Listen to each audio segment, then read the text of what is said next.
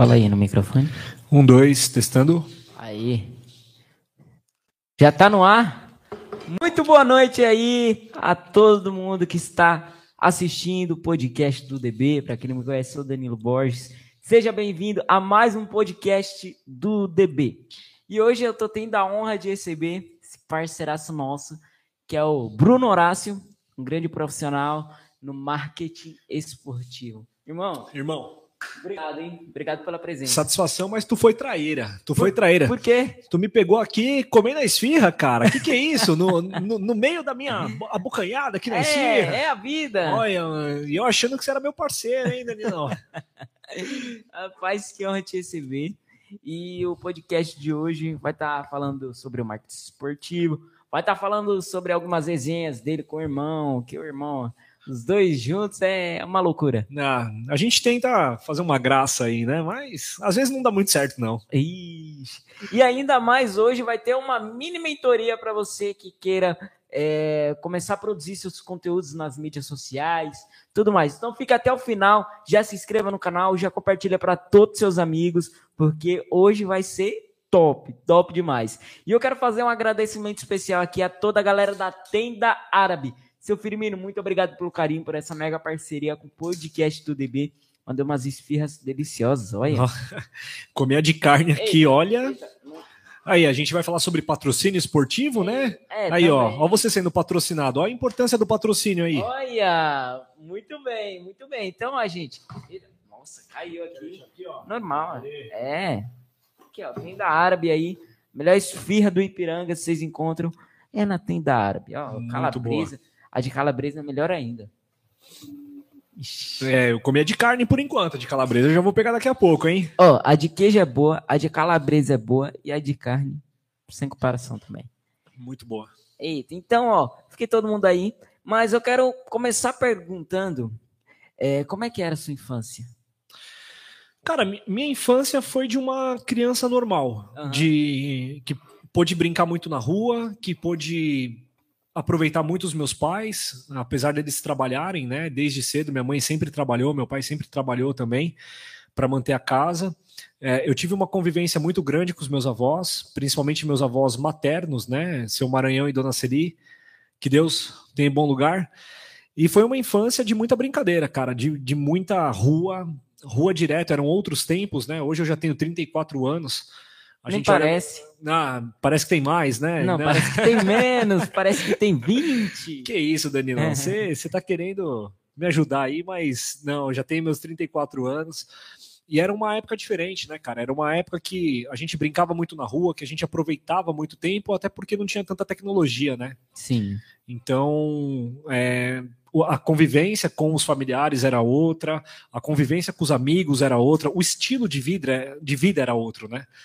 E, meu, foi fantástico. E ó, eu acho que quem tá aqui é o Gustavo André. Conhece?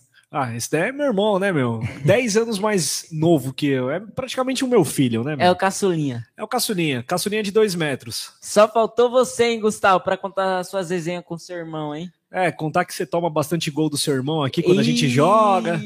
Porque não tem como, né? Artilheiro, né? A gente né, ali recebendo a 10, né? Eu, A eu- 10, eu- eu a já, de capitão. eu já recebi a 10 pra jogar, né? Então, assim, é difícil. E ele, é- ele toma uns piruzinhos às vezes. Ih, só toma gol. Ah, é. Aquilo ali parece uma peneira furada.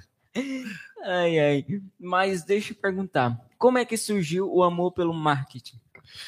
Olha, o, o meu pai sempre trabalhou com gráfica, né? E eu acompanhei meu pai, apesar de ele ser vendedor, é, sempre acompanhei ele trabalhando com projetos, trabalhando, levava às vezes trabalho para casa. E, e na verdade eu tinha já essa, essa ideia de estudar comunicação, até porque eu nunca me dei bem com ciências exatas. Imagina um cara que é péssimo em matemática, geometria, prazer, Bruno. É, e também não me dava bem com biologia, química, física. Cara, eram matérias que eu corria, né? E eu até tentei fazer uma escola técnica em telecomunicações. Eu tirei um curso técnico em telecomunicação pela ET, né? E foi ótimo porque eu vi que era o que eu não queria seguir. Eu não queria seguir pela área da engenharia, eu não queria seguir por área de exatas. Já tinha essa aptidão por, por comunicação e um amigo meu me falou sobre publicidade e propaganda. Eu fui atrás, vi que era o que eu queria fazer e desde então mergulhei, né? Então, na verdade, minha formação, eu sou publicitário de formação e eu fiz uma pós-graduação em marketing. Mas antes do marketing, você fez parte de algumas bandas, fez parte de banda de rock, né? Que eu fiquei sabendo. É, você é, estudou sobre o meu perfil ainda, Danilão. Ah, cê, claro, é um tem que estudar, Você né? é um menino aplicado.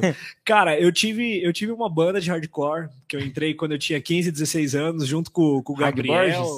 Não, Hard Borges é atual daquele meu amigo Gabriel, né? Sim. Que até veio na rádio um dia falar aqui e tal, promover a banda dele. Mas ele fundou a banda OX, que é o que a gente tem até tatuado. A gente tem até uma tatuagem em comum com a banda. Depois até mostra a tatuagem. Coisa de moleque, né, cara? A gente tatuou. E, e essa banda era muito legal, porque a gente tinha ali o Gabriel talvez já tinha 18 anos, 17, 18 anos, eu tinha 15, o outro menino tinha 14, a gente aprendendo a tocar, não tocava nada, na verdade, né? Só que aí a gente foi tocar num colégio, cara, numa festa de, acho que era de Halloween, alguma coisa assim. E o pessoal falou: pô, vocês são, vocês são bons, continua tocando aí. E aí a gente tocou em outros lugares, conhecemos uma galera. E a gente ensaiava num estúdio chamado Spectrum, ali, aqui perto da, inclusive aqui no Ipiranga. Uhum. E aí rolou um festival num, num lugar chamado Café Aurora. E a banda que tocou depois da gente, chamada Máquina 1, os caras tocavam muito. Só que os caras não sei por que gostaram da gente. Falou, meu, vocês são legais, vocês são molecada rebelde, vou levar vocês para tocar com a gente. E a gente começou a abrir show, a tocar.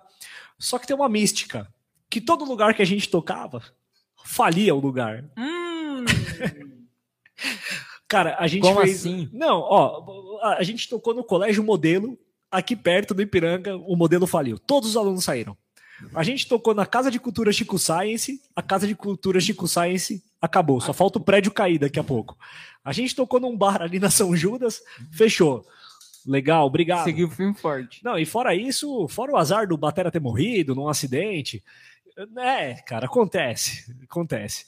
A coisa não era para dar certo mesmo. E o moleque tocava demais. Só que aí não deu muito certo a banda. Aí vocês acabaram, finalizaram. É, a gente tocou durante um ano, dois anos, né? E a gente chegou a gravar um CD, cara, inclusive. A gente gravou um CD demo com quatro músicas, que ali a gente, cada um juntou um dinheirinho que dava. E aí fomos num estúdio aqui na Santa Cruz, no, no Lembas, se chamava esse estúdio. E o rapaz fez uma gravação, assim, bem meia boca, mas pra época foi bacana, assim, gravação por canal, cada um gravou sua parte, foi, foi bem, foi uma experiência diferente. Só que não, não deu muito certo, porque é, o estilo de música que a gente tocava, o hardcore no Brasil, ele não, não é muito bem propagado. O, o, Brasil não é um país que aceita muito bem esse estilo de música. Haja visto que não tem tanta banda de rock, não tem tanta banda de hardcore, e quando tem, as bandas elas vão mais para um lado emocional. Por isso que o, o emo fez tanto sucesso no Brasil, né? Principalmente com bandas como NX0, Glória, foram bandas que cresceram um pouco mais, e você tinha aquele hardcore mais pop, que era um CPM 22, por aí vai. Mais good vibes. É, mais good vibes tal. Mas se você for ver a essência das letras, no final eles falam tudo a mesma coisa, né? Ah, é amor, é traição, é tomei aqui um par de chifre, vou me superar. É tipo a Marília Mendonça. Isso. Mas, que Deus até. Mas, é, só que com uma pegada mais forte, né? Uma pegada mais hardcore.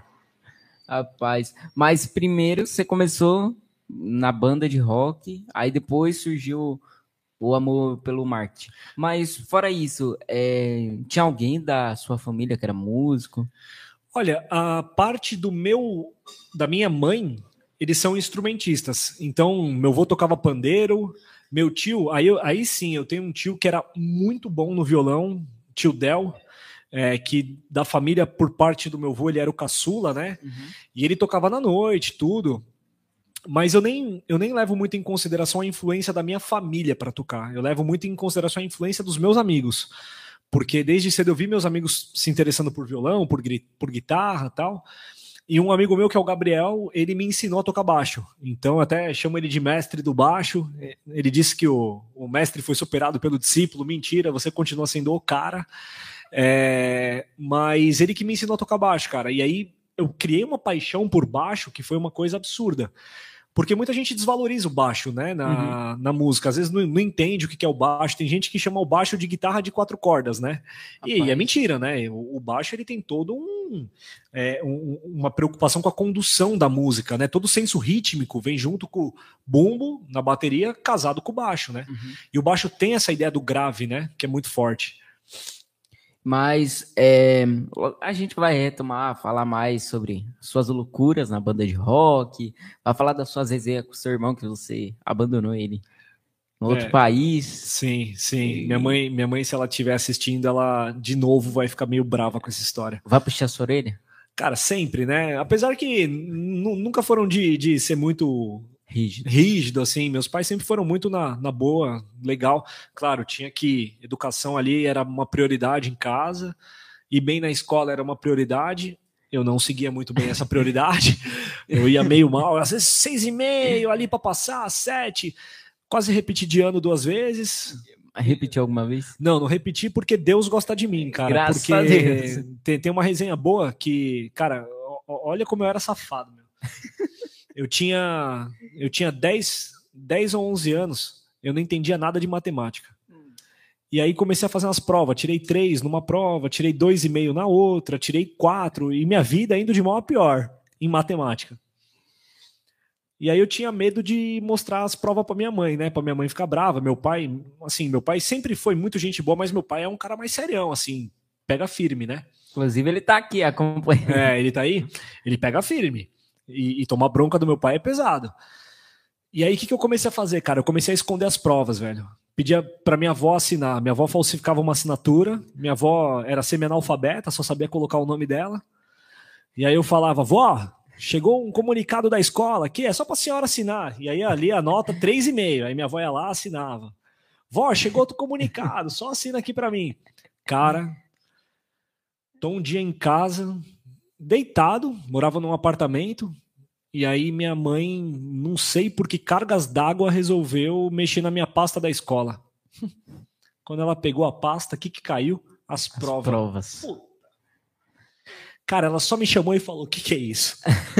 Falei, mãe, tô indo mal na escola. Só que já era tarde demais, cara. Já tava de recuperação final. Vixe. E aí, meu pai, como um castigo, eu tinha um álbum de figurinha que eu amava. E, cara, eram umas 450 figurinhas do Brasileirão para completar. Meu é, pai era do Brasileirão? Eram do Brasileirão. Naquela época, eu tinha 10, 11 anos, cara. É, 1990 e pouco aí. Meu pai pegou o álbum, rasgou na minha frente, Nossa. arregaçou meu álbum, cara. Olha, eu preferia que meu pai tivesse me batido, cara.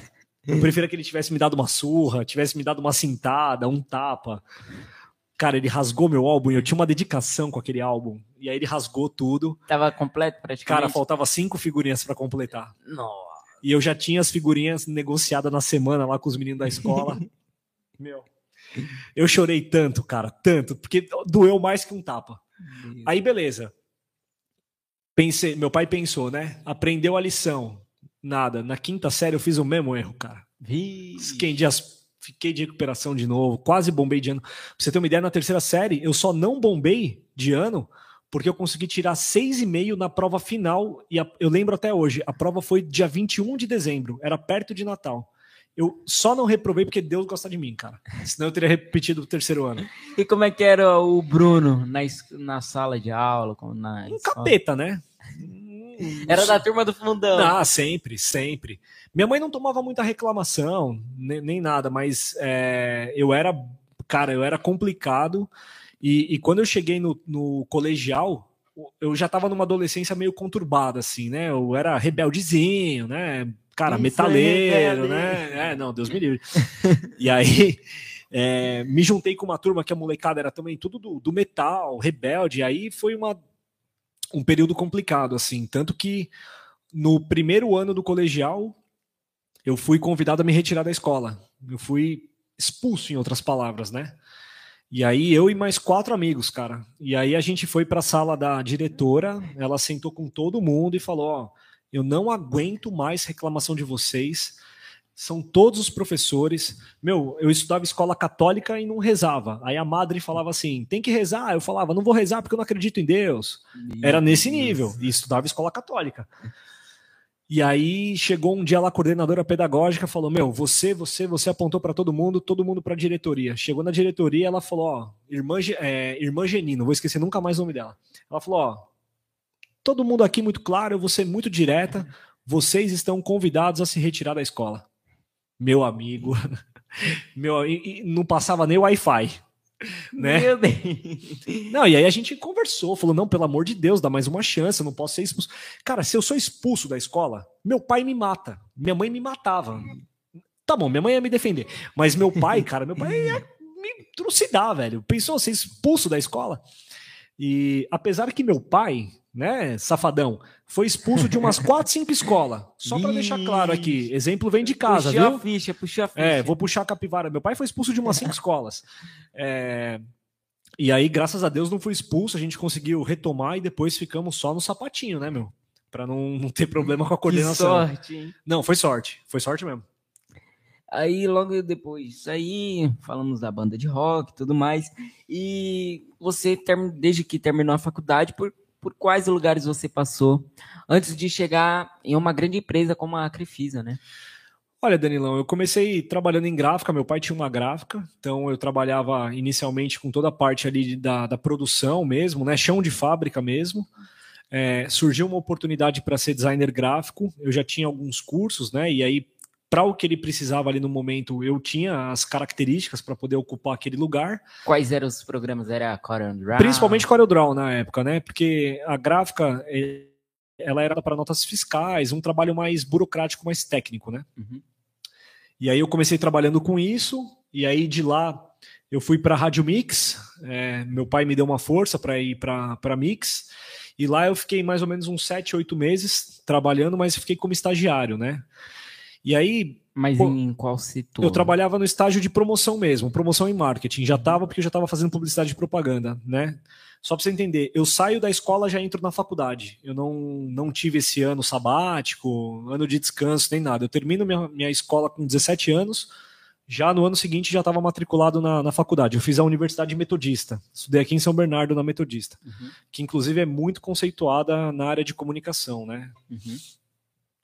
E aí estudei lá por, por quatro anos, né, que era o curso, e dentro desses quatro anos eu passei pela Rádio Mix, tra- trabalhei com promoção, e cara, sem, assim, sem preconceito, passei por tudo dentro da Mix, desde atendimento por telefone, atendendo o- os ouvintes, trabalhei na rua, grudando adesivo em, em carro, grudando adesivo em baú de motoqueiro, que na época era muito, era normal isso, Cara, tinha um trampo chato pra caramba, que era ficar na lojinha que eles chamavam, que era é, entregar os prêmios. Então você ficava lá no, no subsolo, chegava alguém, ah, eu ganhei um CD do Nat Roots. Ah, tá bom, aí você entregava o CD do Nat Roots e você ficava sem fazer mais nada o dia inteiro, sentado olhando pro nada, assim. Olhando para o tempo passado. Olhando. Não, o tempo não passava, na verdade, né? Imagina se ficar cinco horas olhando pra parede aqui. Era tipo como um castigo, né? E aí depois eu fui para uma empresa chinesa, cara. Fui para uma empresa chinesa. E aí foi uma experiência legal, porque eu usei muito inglês nessa, nessa empresa. Só para você entender, o governo da China mantinha um escritório no Brasil para poder fazer intercâmbio de empresários. Hum, Então, empresários da China vinham fazer negócio no Brasil e empresários brasileiros iam para a China para fazer negócio. E essa empresa intermediava tudo isso. Aí sim foi minha experiência como marketing. A primeira, entrei como assistente e saí de lá como analista, analista júnior. Cara, passei pelo Rio Quente, fui para o Rio Quente Resorts, aí minha trajetória voa, porque no Rio Quente Resorts eu de fato mergulhei em marketing. Entrei lá como analista júnior, saí como supervisor seis anos depois. Foi um- uma verdadeira escola para mim. Pulou naquelas piscinas lá. Oh, nas piscinas quentes lá, Aí. né? Oh, piscininha de 37 graus e meio, delícia. Aí tive uma passagem muito rápida, que eu nem considero por uma empresa de tecnologia, quando eu saio do Rio Quente. E por fim chego na Crefisa, né? Recebo um convite para ir para a Crefisa, uma indicação. Trabalhei durante cinco anos na Crefisa e lá eu me aprofundo no marketing esportivo. Porque lá uma das características do meu trabalho era cuidar da parceria com o Palmeiras. E aí, realização de um sonho, na verdade, né? Porque eu sou palmeirense desde que eu nasci. Time do coração, né? time do coração. Cara, eu nem eu nem titubeei, né? Na hora que, que surgiu a oportunidade, eu falei, não, vambora que é lá mesmo que eu quero estar. E no dia que você recebeu a notícia, ah, é, eu vou fazer parte de uma grande empresa que no qual tá junto com o Palmeiras. Como é que você ficou? A sua reação, né? Cara, foi foi fantástico. Foi eu nem, eu não imaginava que ia ser tão bom quanto foi, que eu ia me aprofundar tanto quanto eu me aprofundei, mas a minha reação foi de, de pura felicidade, porque eu estava na, na empresa de tecnologia voltada para hotelaria, né? Só que eu já não estava muito satisfeito lá. Eu já estava meio, putz, procurando outro emprego, queria sair. E aí, quando surge essa indicação, fiz uma entrevista direto com a gestora da área. E, meu, poucas semanas depois recebi a notícia de que eu estava empregado lá. E foi fantástico, porque eu entrei bem no ano que o Palmeiras, depois de 22 anos, conquista o Brasileirão, né? Hum. O, Brasil, o, o Palmeiras tinha conquistado o último Brasileirão em 94, né? E depois ele ficou um período aí sem ganhar esse título. Em 2016 o Palmeiras volta a ganhar o título. E eu pude acompanhar essa reta final já estando na Crefisa. Então foi fantástico, assim, as ações que nós fizemos, tudo que a gente trabalhou. É... Um dos episódios assim que, que me marcou muito lá dentro, infelizmente, foi a queda do avião da Chapecoense, né? Que para quem não sei se todo mundo se lembra, acho que do esporte foi a maior tragédia que já aconteceu. Uma delegação, cerca de 77 pessoas morreram, né, nessa nesse acidente. E e, cara, e ele foi logo depois da conquista do Brasileirão, né? Porque o Palmeiras ganha da Chapecoense e, na sequência, a gente tinha é, preparado uma série de ações, porque era um negócio de tipo, meu, 22 anos depois o Palmeiras volta a ganhar, uhum. a marca da Crefisa estava estampada na camisa do Palmeiras. E, e na terça-feira acontece o acidente. Pra você ter uma ideia, nós tínhamos comprado toda a grade do Jornal Nacional de oferecimento para entrar com um patrocínio forte, faz um time forte, que foi um dos slogans que eu com a minha equipe criamos na época para mostrar toda essa ideia do patrocínio, quanto o patrocínio ajudou o Palmeiras e tivemos que tirar tudo do ar, né? Foi, foi bem trágico, assim, foi, foi um momento, um mix de emoções, na verdade, né? Mas foi bom, por outro lado, que fez a gente aprender, né? Ali como marketing, plano de contingência, né? Uhum. Qual, qual, qual era o plano B para isso? E aí a gente se virou super bem na época. Tiramos do ar, colocamos outra vinheta, nem falamos mais do Brasileirão para respeitar o momento dos familiares da Chapecoense para e todo o Brasil, né? O mundo, na verdade, se comoveu com a ação, né? Com o que aconteceu. E, rapaz, o Gustavo aqui tá dizendo, Danilo pede para ele contar a história da final da Copa do Brasil em 2015. Cara, eu fui sozinho assistir esse jogo. Eu não, não trabalhava na Crefisa ainda. Eu fui sozinho assistir esse jogo. E, e meu, e lá no estádio, quando anunciaram que o, que o Fernando Praz ia bater o pênalti, foi uma coisa incrédula. O, o, que era, o que foi legal em 2015 foi que foi o primeiro ano de patrocínio da Crefisa, né? O Palmeiras ela, ele já conquista um título logo no primeiro ano do patrocínio. Que a, a, a grande história desse patrocínio, na verdade, é que inicialmente é patrocinar o São Paulo, né? Isso daí é, um, é, uma história pública e a própria Leila Pereira conta isso. Só que existiam alguns estudos ali para patrocinar o São Paulo, mas não deu certo. E aí o senhor José Roberto, que é o dono da Crefisa, palmeirense, falou: Meu, num café da manhã com ela, poxa, vamos patrocinar o Palmeiras. Quero colocar minha marca no meu time de coração. O senhor José Roberto, palmeirense, desde criança. Eles Pegaram o telefone lá do, do Palmeiras, departamento, ligaram, falou: Oi, tudo bem? Aqui é a Leila Pereira.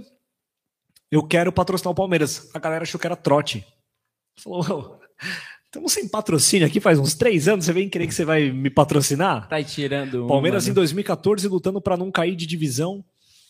E aí acontece que depois de muita insistência, ela vai até a porta do clube e fala: "Ó, oh, eu tô aqui, eu quero assinar um contrato com vocês, eu quero patrocinar o clube de coração do meu marido, que é o seu José Roberto Lamac".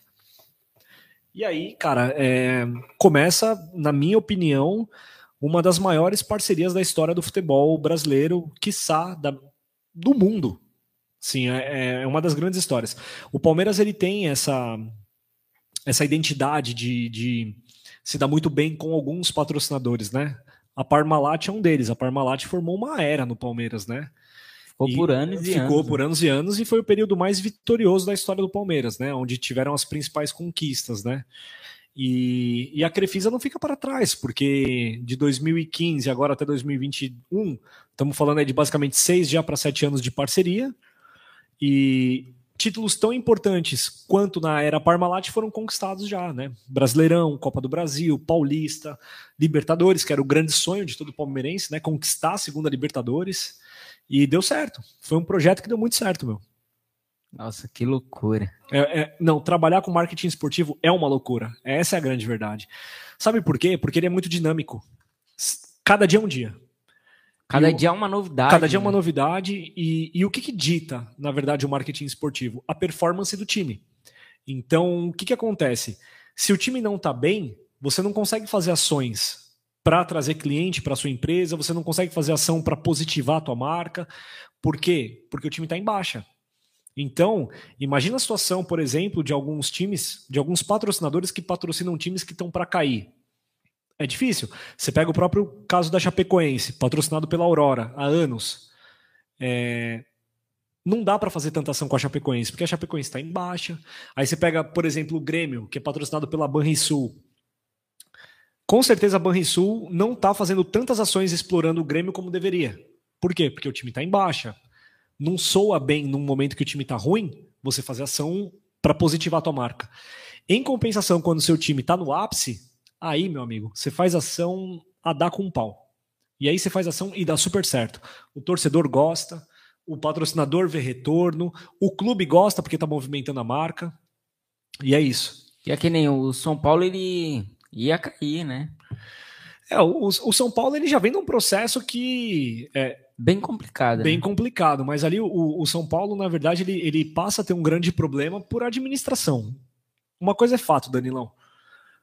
Todo time passa a ter uma baixa performance dada uma má administração. Isso é fato. Vê a situação do Cruzeiro, por exemplo. O Cruzeiro é um time gigantíssimo. É um é time. História. Com uma história. É, é, o rei de Copas, ganhou seis Copas do Brasil, é, tem títulos brasileiros, tem títulos internacionais. Está lutando para não ir para a Série C.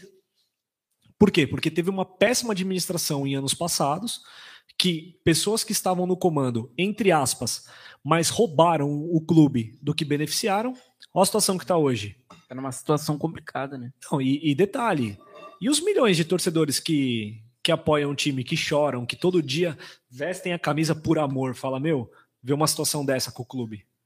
É difícil, cara. Porque quando a gente tá falando de futebol, a gente tá lidando com paixão, né? É puramente passional. Eu enxergo de outra forma. Para mim, futebol é negócio.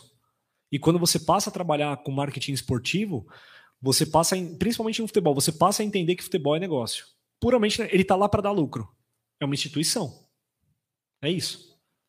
E eu quero te perguntar assim, como se destaca no meio do marketing? Mas eu quero ser mais específico. Quais as dicas que você daria também para quem quer entrar no meio do marketing, do marketing esportivo? É um nicho muito fechado, tá? Uhum. Porque são poucos clubes, é, clubes de, de vanguarda, são, são poucos, né? Mas o que eu digo, Danilão, assim como qualquer profissão na vida, sempre, sempre esteja um passo à frente do que você deveria estar. Não se acomoda. Então, assim, você está trabalhando com marketing, você está trabalhando com comunicação, você é engenheiro, você trabalha com TI, você trabalha com advocacia. Esteja sempre um passo à frente e não se acomoda. Por quê?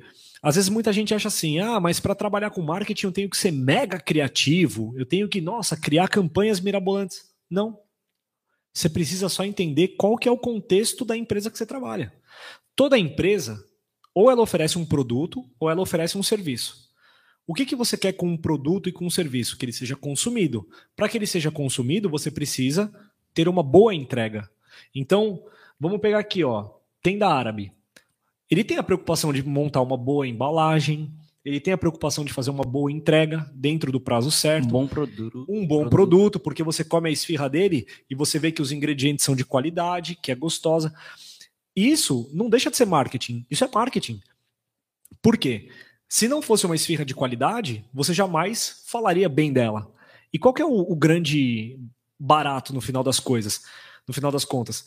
É que você seja falado, que você seja comentado, porque não existe marketing mais barato do que o marketing que vem de você, que vem de mim, que vem de todo mundo que está falando, porque é o marketing mais verdadeiro possível e é de graça. Ó, eu posso pegar qualquer empresa aqui agora. Ah, eu vou falar da Tajima, que eu estou vendo o seu violão ali. Poxa, se eu gosto do produto da Tajima, quanto que a Tajima está me pagando para falar bem agora dela aqui? Nada. Nada. Mas ela está ganhando de repente preciosos segundos que eu, que sou um cara que sei tocar violão, tô falando, ó, oh, gente, putz, é um baita violão, tem uma é um baita qualidade, é um ótimo produto. E ele não tá me pagando nada. E as pessoas que estiverem me escutando vão falar, nossa, peraí, pelo menos vou pesquisar esse violão aqui, será que ele é bom? Pô, vou comprar, pelo menos vou na loja ver. Isso é marketing. Isso é marketing. Então, meu, a minha dica é, você não precisa ser extremamente criativo. Você precisa prestar atenção no propósito do seu produto ou no propósito do seu serviço e dar o seu melhor e buscar o seu melhor. É isso. Essa é a grande dica.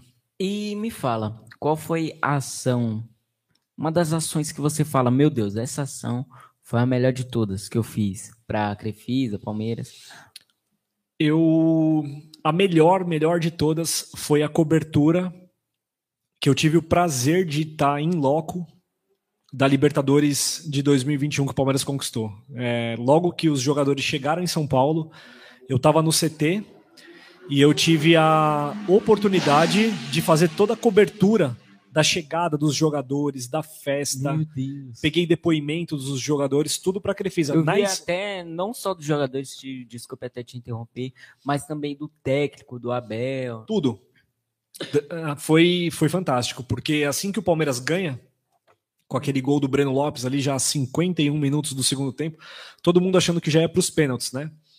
E a gente já tinha, na verdade, uma coisa que é muito importante falar. A gente não tira isso do nada. Ah, não, o Palmeiras ganhou, a gente foi para lá fazer matéria. Tava tudo planejado já. Qual que é? Já tinha um, já tinha um planejamento, planejamento, já. Marketing é planejamento. Marketing ele dá certo quando você tem duas coisas, além das características e atributos que eu falei aqui do produto e tudo mais. Quando você tem planejamento e frequência. Toda vez que você tem planejamento e frequência, não tem como dar errado. Palmeiras poderia ter perdido do Santos, uhum, certo? Sim. O que, a gente ia fazer com o nosso planejamento? Engavetar, deixar para uma próxima oportunidade. Não deu certo, por quê? Porque o Palmeiras perdeu. Só que deu o contrário. O Palmeiras ganhou. Então a gente já estava planejado do que a gente ia fazer. A gente já sabia qual era o próximo passo após o Palmeiras ganhar. Já tinha um plano B. Já tinha um plano ali para a gente executar. Então, quando o Palmeiras ganha, eu nem tive muito tempo de comemorar. Inclusive, assisti o jogo com meu pai, com meu irmão. Por quê? Porque foi comemorar 5, 10 minutos, botar minha camiseta do Palmeiras e ir para o CT. Porque já estava programado que nós iríamos para o CT caso o Palmeiras ganhasse. E aí a gente ia fazer toda uma cobertura da Crefisa para nossa audiência. Né? Então, claro, muito da audiência estava acompanhando pelas páginas do Palmeiras. Facebook, Instagram, YouTube, enfim, Todas as plataformas. As plataformas. Só que existe parte da audiência que também estava acompanhando pela Crefisa, para ver pela ótica da Crefisa o que, que a gente ia abordar. Né? Isso que é o grande barato do patrocínio esportivo. Você não precisa fazer necessariamente a mesma coisa que o clube está fazendo. Você pode contar uma outra história, uma outra parte da história. Contar de uma forma totalmente, totalmente diferente. diferente. Então, por exemplo, enquanto as redes sociais, vou, vou te dar um exemplo bem factível. Enquanto as redes sociais do Palmeiras estavam focado na taça, em mostrar a chegada da taça, a gente já estava focado em mostrar a torcida, como estava a festa, como estava o povo, como estava toda aquela questão do pessoal ter levado o bandeirão para comemorar. Então a gente começou a contar uma história.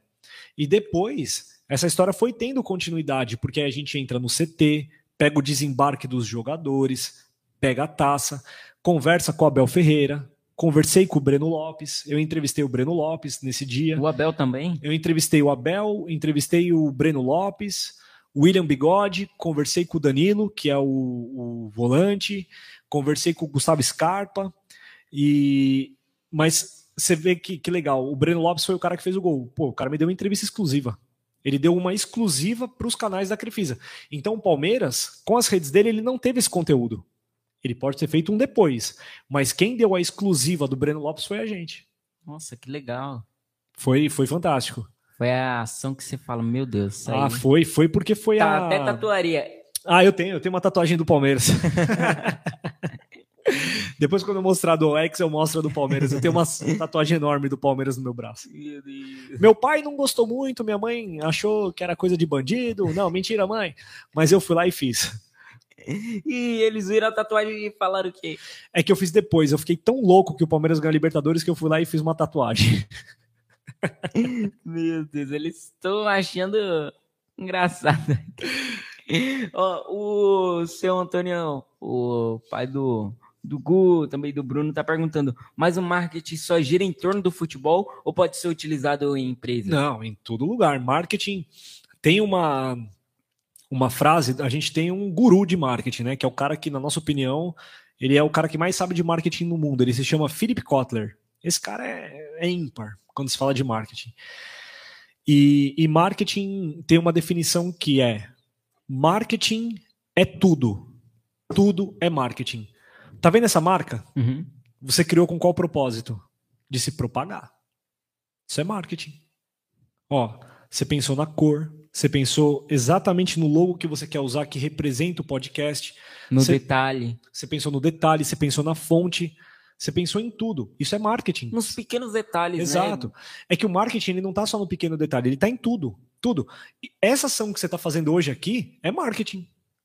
Você está promovendo o seu podcast por meio de uma entrevista comigo e você está fazendo marketing. Você está diversificando o conteúdo para as pessoas, para que a sua audiência cada vez mais saiba sobre conteúdos variados. Você está fazendo marketing todos os dias. Com certeza. Então, respondida aí a pergunta, seu Antônio. E eu quero te perguntar assim: teve algum momento complicado durante a sua carreira que você teve que, que passar? Todos os dias. Não existe uma lua de mel eterna, Uhum. né? Você casa. Ficar um pouquinho de refri? Não, tá tranquilo. Aham. Você casa, você tem um momento da lua de mel, Sim. que parece que tudo mil maravilhas, e você vai viver a vida cotidiana. E você vai ver que a vida cotidiana tem problema. É, E sim, meu, você, você passa por, por problemas, porque às vezes você vai ter um gestor que você não gosta, você vai ter um gestor que de repente as suas ideias não batem muito com a dele, você vai ter conflito todos os dias na sua equipe, porque trabalhar em equipe é, é- é muito administrar ego. Você tem seu ego, eu tenho meu ego. Quem está acompanhando, o ego é uma coisa que é muito difícil de administrar. E aí vai muito da resiliência que você tem, né? Da resiliência, da empatia, do quanto você entende o problema do outro, do quanto você se coloca no lugar do outro também. Mas a, a profissão ela traz um, um constante gerenciamento de conflitos, vamos chamar assim. E eu quero te perguntar assim: quais são os desafios que um profissional de marketing enfrenta no dia a dia? Existe algum tipo de rotina? Tem, tem rotina. É um trabalho que é processual, que tem o que fazer. E o grande desafio, na verdade, para marketing é você entender que todo dia você está lá para dar lucro para a empresa. Uhum. Então, isso não quer dizer que você tem que criar é, produto todo dia ou serviço todo dia. Mas você precisa sempre se provocar para entender se você está dando o seu melhor. Se você está fazendo ali aquela determinada campanha, qual que é o resultado daquela campanha? Está dando certo? Está dando errado? Vamos mexer? Muda na peça publicitária? Não muda? Estamos falando hoje com um público que é AB, vamos falar com o público C e D. Todos os dias você tem que se provocar para entender se está dando certo ou não. Porque no final das contas, o, o Danilão, marketing ele existe para dois pontos. Um, fazer com que as pessoas entendam o que é a sua marca e o que, que ela representa. E o segundo é dar lucro. Dar lucro. A ideia de você ter um departamento de marketing, tanto que não existe uma tradução literal para o português. Se você pegar a palavra marketing, é como se fosse mercadeando. Não existe um termo chamado mercadeando. Mas, no final das contas, ao apagar das luzes, você tem que dar lucro para a empresa. E o marketing tem essa incumbência, tem esse objetivo de dar lucro no final do dia. Então, tem dois objetivos que é utilizado no marketing. O primeiro é, é qual? O primeiro é você ter toda uma gestão de marca, o posicionamento, o propósito, o que, que minha marca traz para as Que minha pessoas. marca quer representar. O que, que ela agrega, o que, que ela representa, exato. E o segundo é dar resultado, dar lucro. Por isso que você tem grandes corporações com grandes departamentos de marketing, não só marketing, né? Porque aí você também pode envolver o departamento comercial, que na verdade ele é uma extensão do marketing, né? Você tem a publicidade e propaganda, você tem a mídia, você tem o marketing digital, então é 360 graus, né? Tem várias funções no marketing. Tem, né? é, a gente chama cada ponto desse a gente chama de célula. O marketing ele tem muitas células. Camadas também. É, são camadas, é como se fossem camadas. Então, você tem a camada que olha só para a marca, você tem a camada que olha só para a parte de mídia. Então, qual mídia a gente vai fazer? Vai fazer jornal, revista, rádio, televisão, Mídias sociais. mídias sociais. Aí é que hoje a mídias sociais é outra célula de marketing, porque hoje a gente chama a parte de mídias sociais também de saque 2.0. Porque a mídia social, ela se tornou um canal direto do consumidor com a marca. E é muito importante hoje que os departamentos de marketing façam gestão da rede social. Então eu tenho lá um determinado post que eu fiz. O Danilo entrou, viu, achou o post bacana, ele fez um comentário. Só que esse comentário foi uma dúvida, de repente, que ele, tira, que ele tem, e ele colocou essa dúvida na rede social. Qual que é o papel da marca? Responder, interagir com o Danilo, para o Danilo se sentir importante, para o Danilo se sentir atendido. Porque a partir do momento que você interage com uma marca, é porque você tem interesse. Seja o interesse para o bem, seja o interesse para o mal. Tem muita gente que também que faz coisas com interesse para o mal.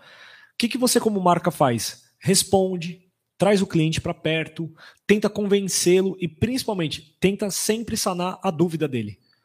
Então você tem hoje mídia, você tem marketing digital, você tem célula de eventos, feiras, exposições, que também está abaixo de marketing.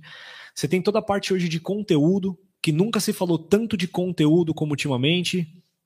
Você tem a célula de criação, designers, redatores trabalhando ali em conjunto como duplas. Fora aí, N células, planejamento, enfim, branding, marketing institucional, marketing esportivo, quando a empresa tem uma vertente de marketing esportivo, e por aí vai. E eu quero te perguntar o que seria o marketing digital? O marketing digital, ele é toda forma que você traz para a internet de posicionamento de marca e vendas. Então é como você utiliza a internet e as funções que a internet tem para poder tirar um proveito, para você ter um lucro, para você ter ali um ganho. Então isso é marketing digital. E hoje o marketing digital ele está muito em evidência. A, a pandemia acelerou muito isso, né? Então muitas empresas que tinham um modelo de loja física precisaram se adaptar para fazer um atendimento via WhatsApp, para fazer um atendimento via aplicativo, para modernizar seu site, para fazer o seu site virar transacional para você poder comprar pelo site. É que nem hoje não estão utilizando muito o site, estão utilizando bastante o Instagram, né? Sim, o Instagram é que cada rede social ela tem um propósito. Cada rede social tem um propósito. O Instagram tem muito uma ideia de foto sentimento, né? Que assim, você, uhum. o Instagram é, é, a rede social que você tem que encantar pela imagem. Então, pelo até, conteúdo. Até nisso existe uma grande diferença. E isso é muito importante as pessoas entenderem. A forma como você trabalha a sua comunicação no Facebook é totalmente diferente do Instagram, que é totalmente diferente do YouTube, que é totalmente diferente do Twitter e é totalmente diferente do LinkedIn. Essas são as cinco principais plataformas hoje. Por quê? O Facebook ele aceita mais conteúdo. As pessoas talvez vão parar para ler um conteúdinho um pouco mais extenso, uma legendinha um pouco maior. Você pode colocar de repente algum atributo de texto na imagem que as pessoas não se incomodam. Quando você vai para o Instagram, não. O Instagram, as pessoas querem uma imagem limpa, que elas olhem e se inspirem. O Instagram ele é totalmente aspiracional. Você se quer bater o olho, né? se identificar. Quando você vai para o YouTube, você já está falando de uma outra plataforma, que aí é o consumo de conteúdo efetivo. Que a pessoa, de repente, se seu conteúdo for bom, ela fica 3, 4, 5 minutos. Ó, podcast aqui vai, daqui a pouco vai, vai fazer uma hora que a gente está no ar. Sua audiência está assistindo. Hoje, as pessoas não têm mais tempo para ficar uma, duas horas na frente de uma tela. Mas se o conteúdo prende a atenção dela, ela fica. Por isso que o YouTube tem tanto sucesso. Cara, existe um estudo que fala que existem mais de 20 milhões de canais cadastrados no YouTube. Nossa. 20 milhões. Você perguntou como foi minha infância, né? Olha o exemplo que eu vou te dar. Quando você queria ver uma determinada banda que você gostava, você tinha que esperar os grandes programas de auditório para ver essa banda. Então tem uma banda que está estourando, você tinha que esperar ele ser convidado por um programa de televisão para poder assistir. E, meu, você ficava super ansioso. Hoje não. Hoje você abre o canal da banda no YouTube, vai ter uma série de vídeos listados, você vê na hora que você quer, do jeito que você quer, pelo local que você quiser. Se você quiser ligar nessa TV agora, a gente assiste YouTube na TV. Se eu quiser ver no meu celular agora, a gente vê no meu celular. Se você quiser ver na tela do computador, você vê na tela do computador. Você escolhe por onde você quer ver. Você escolhe hoje por onde você quer consumir o conteúdo. E até 20 anos atrás, 20, 30 anos atrás, não existia isso. Então, onde que as. Poxa, por isso que, ó, principalmente pegando em música, você que é, que é músico, e é muito bom, inclusive, o trabalho que você faz. É, mas vamos supor que o Danilo Borges era o cara, meu, que tava estourando nas rádios. Você ia tocar no Sabadão Sertanejo do Gugu, você ia tocar no X do Faustão, e, cara, eu ia ter uma oportunidade de te ver. Hoje não, hoje eu abro o seu Hoje canal. é mais fácil. É bem mais fácil, tem o Spotify, tem tudo, né? Aí só para finalizar, você tem o Twitter. Twitter é uma comunicação muito mais rápida e o Twitter é um lugar muito para sarcasmo e é um lugar que dá para você ousar mais. E por fim, você tem o LinkedIn, que é uma rede profissional, né? Que toda marca tem que se preocupar com a parte profissional também. Não é só comunicação voltada para o público final, não. É para os parceiros e tudo mais. E você me falou aqui do SAC 2.0. O que seria o SAC 2.0? O SAC 2.0 é, é toda a parte de atendimento ao consumidor final. É toda a parte de, de atenção que você está dando para ele. Né? SAC é sistema de atendimento ao cliente. SAC sempre existiu. Só que SAC sempre foi por telefone. Então você tinha um problema, você ligava no SAC da empresa e uma mulher, uma telefonista ou um homem ia resolver seu problema por telefone. A coisa avançou tanto que as pessoas elas entendem que a partir do momento que você tem uma rede social, ela se sente no direito de questionar e de tirar dúvidas. Então, por isso que hoje existe o SAC 2.0, que é o atendimento pela internet, pelas redes sociais. Que demais. E ó, é, no seu caso, que esteve diretamente é, atuando com um dos maiores clubes do Brasil, que é o Palmeiras. É, se puder dizer quais são as estratégias que a empresa adotou para fazer ações com os jogadores, com o time. Sim, é, as, as estratégias quando, se, quando envolve futebol, elas são muito mais focadas em marca do que vendas. Tá? O que, que eu quero dizer com isso? É, no caso específico do Palmeiras, a Crefisa patrocina o quarto maior time do Brasil. São 17 milhões, está chegando em 17 milhões de torcedores. Só que desses 17 milhões de torcedores, nem todos consomem o produto da Crefisa, porque a Crefisa ela é voltada para aposentado, pensionista e servidor público. É um nicho muito específico. Aí você me pergunta, ah, mas por que então patrocinar um time como o Palmeiras? Para fazer com que a marca apareça muito mais. O Brasil é um país que consome futebol todos os dias. Então você tem além dos canais abertos, que o jornalismo tem uma pauta de futebol, você tem Sport TV, 1, 2 e 3, você tem ESPN, você tem a Fox, você tem o Premiere quando tem os jogos, você tem a Band News, você tem uma série de canais. E esses canais eles fazem cobertura de futebol, do treino, como foi, e aí a sua marca aparece. Então, é uma forma de você chegar até o consumidor final de uma forma que muitas vezes ele não percebe que esse é o grande lance do marketing esportivo. Você não força ele a consumir sua marca por meio de uma propaganda. Que isso também é uma coisa que as pessoas precisam entender. Qual é a diferença de publicidade e propaganda? Publicidade é de graça, vem de ser público, é de graça. Eu falar da Tajima, eu estou fazendo publicidade. Propaganda é pago. Então, quando eu compro um comercial de 30 segundos na televisão, isso é propaganda. Estou usando 30 segundos para me propagar, né? Então, essa é a grande diferença. E, e aí é onde entram as ações. Então, é, o departamento de marketing ele, ele, tem que pensar ações que envolvam o jogador, que envolvam o técnico, que envolvam a estrutura do clube, para no final das contas gerar principalmente experiência para o consumidor final, né? E é possível explicar qual é o verdadeiro retorno que um clube de grande porte consegue dar ao patrocinador?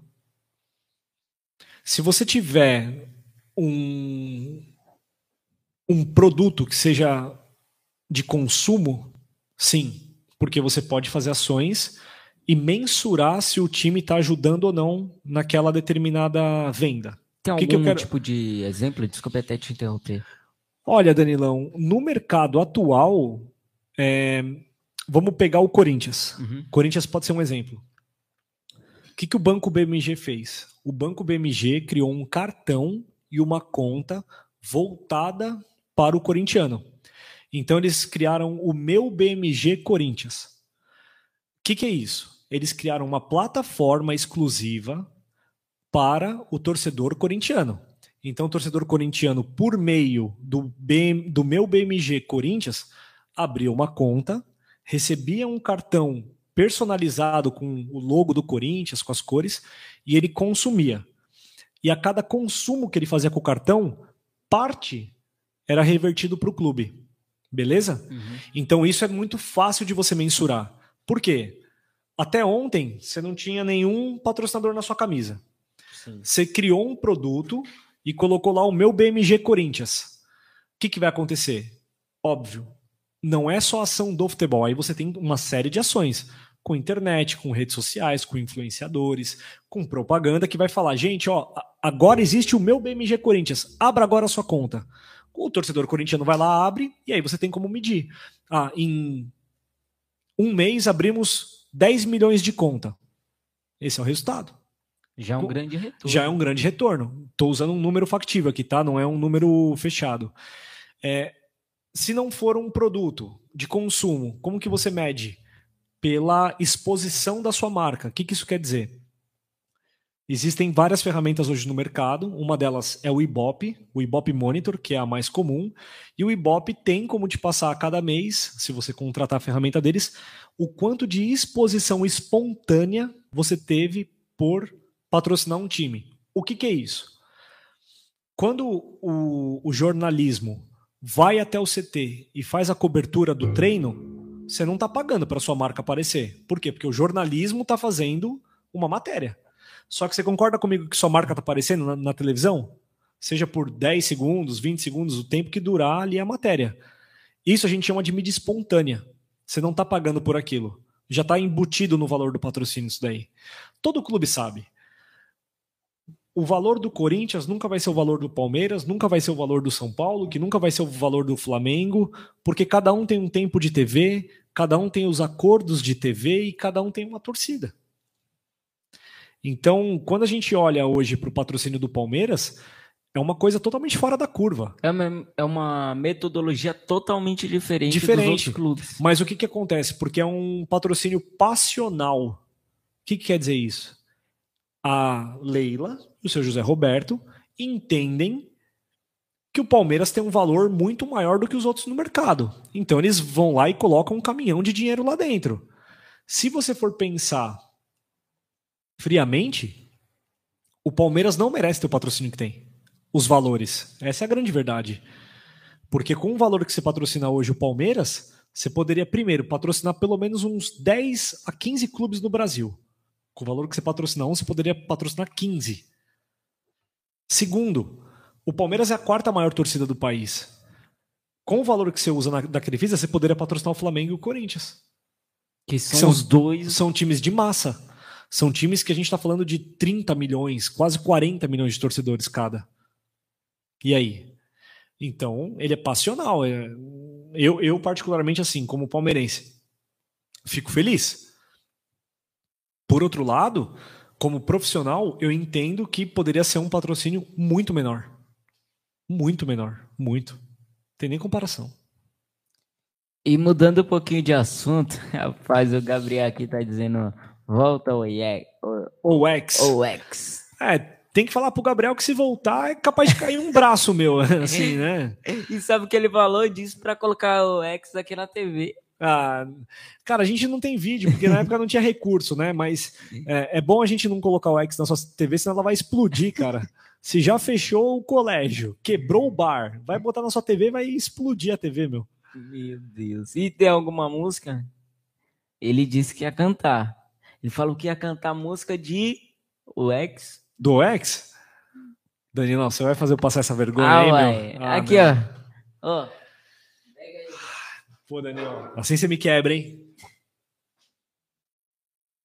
Eu falei tanto, insisti tanto pra ele cantar. Aí, ó, gente, atendi o pedido aí de vocês. Aí, ó, aí o seu pai falou assim, Gabriel, vai comprar pão, velho. É porque o Gabriel não tem muito o que fazer, né? Cara, eu vou, eu vou tocar uma música aqui que, que foi a música que a gente mais mais brincava, mas é na verdade é uma zoeira essa música, né? Ela se chamava Azara Song. Que, que quer dizer Azara Song? O som do verdadeiro azarado. E era mais ou menos assim, ó.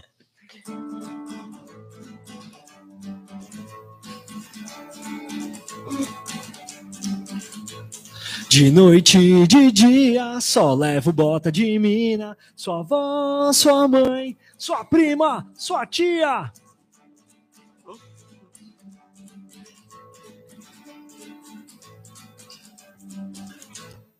Já estou cansado de ser um azarado. Eu sou um cara enrolado, só faço tudo errado. Não tenho um conto no bolso, estou muito nervoso. Eu sou um azarado, que eu faço baralho!